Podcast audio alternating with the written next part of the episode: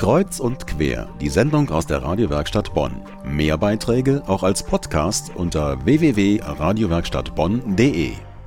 Das Kreuz und Quer Karnevalsspecial am Sonntagabend vor Rosenmontag. Und da liegen auch bei uns längst die Piratensäbel und Pappnasen bereit für morgen.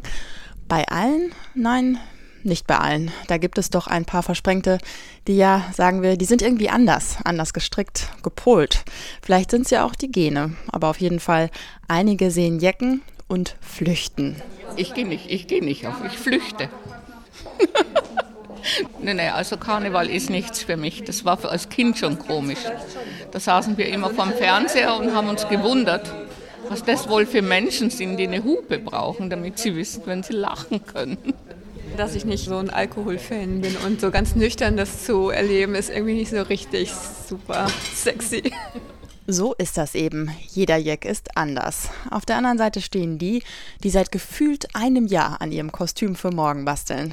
Deshalb haben wir auf die Schnelle einen Kostümwettbewerb ausgeschrieben und rumgefragt bei motivierten Jecken, die alles geben, um im perfekten Kostüm zu feiern. Zum Beispiel dieser Mann.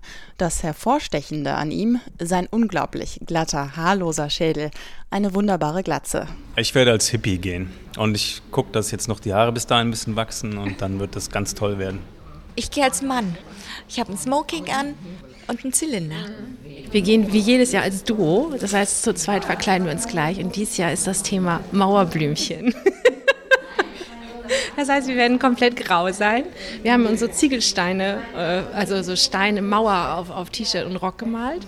Und äh, aus dem Kopf wird dann eine einzelne Blume entspringen. Das ist Karneval 2014.